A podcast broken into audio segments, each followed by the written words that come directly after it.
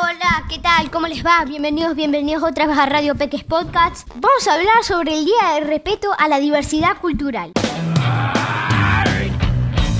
Hasta el 2010 se recordaba como el Día de la Raza.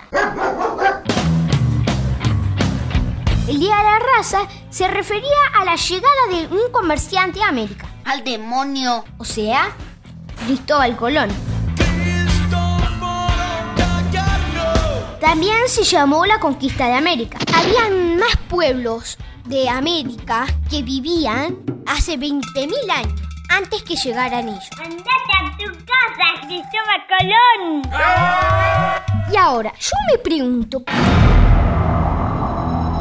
¿cómo es que festejábamos el día en el que un comerciante llegó a América dando comienzo a la invasión española? Excelente pregunta. Eh, Ah, Para colmo vinieron a matar, robar, producir enfermedades y robar tierras y también e imponer religiones, por ejemplo.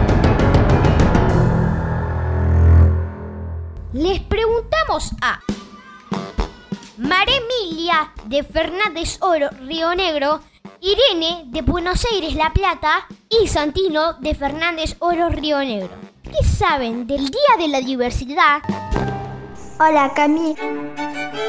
Para mí la diversidad cultural es cuando hay distintas personas de distintas culturas con distintas costumbres, pero aún así se llevan bien. Diversidad sería como cada persona tiene su propia cultura, em, como ejemplo, sus propias tradiciones, sus propias culturas. Por ejemplo, la música, la escritura, el baile y el canto. Es algo que reconoce la diferencia entre todas las personas. Puede ser de color de piel, de países, de provincia, de cualquier cosa. Y también es el respeto para todas las personas. El Día de la Diversidad nos propone reconocer y respetar al que es o piensa diferente, promoviendo la convivencia entre diferentes grupos, en igualdad. Eso quiere decir de que ninguno es más poderoso y tienen que vivir en igualdad. Radio Peques.